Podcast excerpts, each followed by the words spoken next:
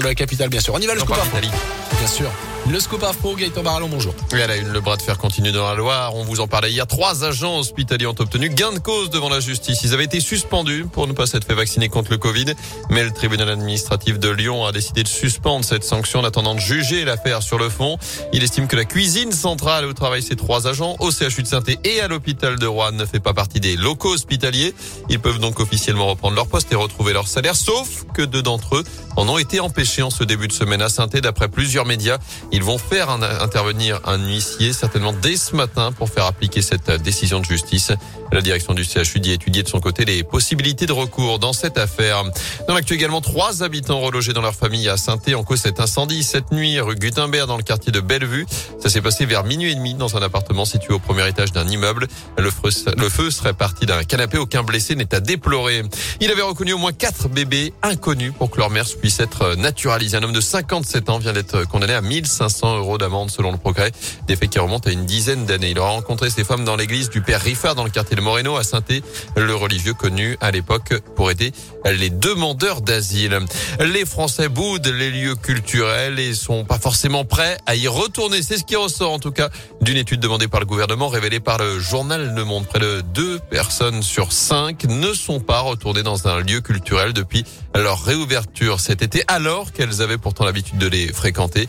Seule une personne sur deux, par exemple, qui se rendait au cinéma dans une année normale, y est retournée au moins une fois depuis la mise en place du pass sanitaire. Et plus inquiétant encore, près d'un tiers des personnes interrogées pensent qu'elles se rendront à l'avenir moins souvent dans des lieux culturels par rapport à avant la pandémie.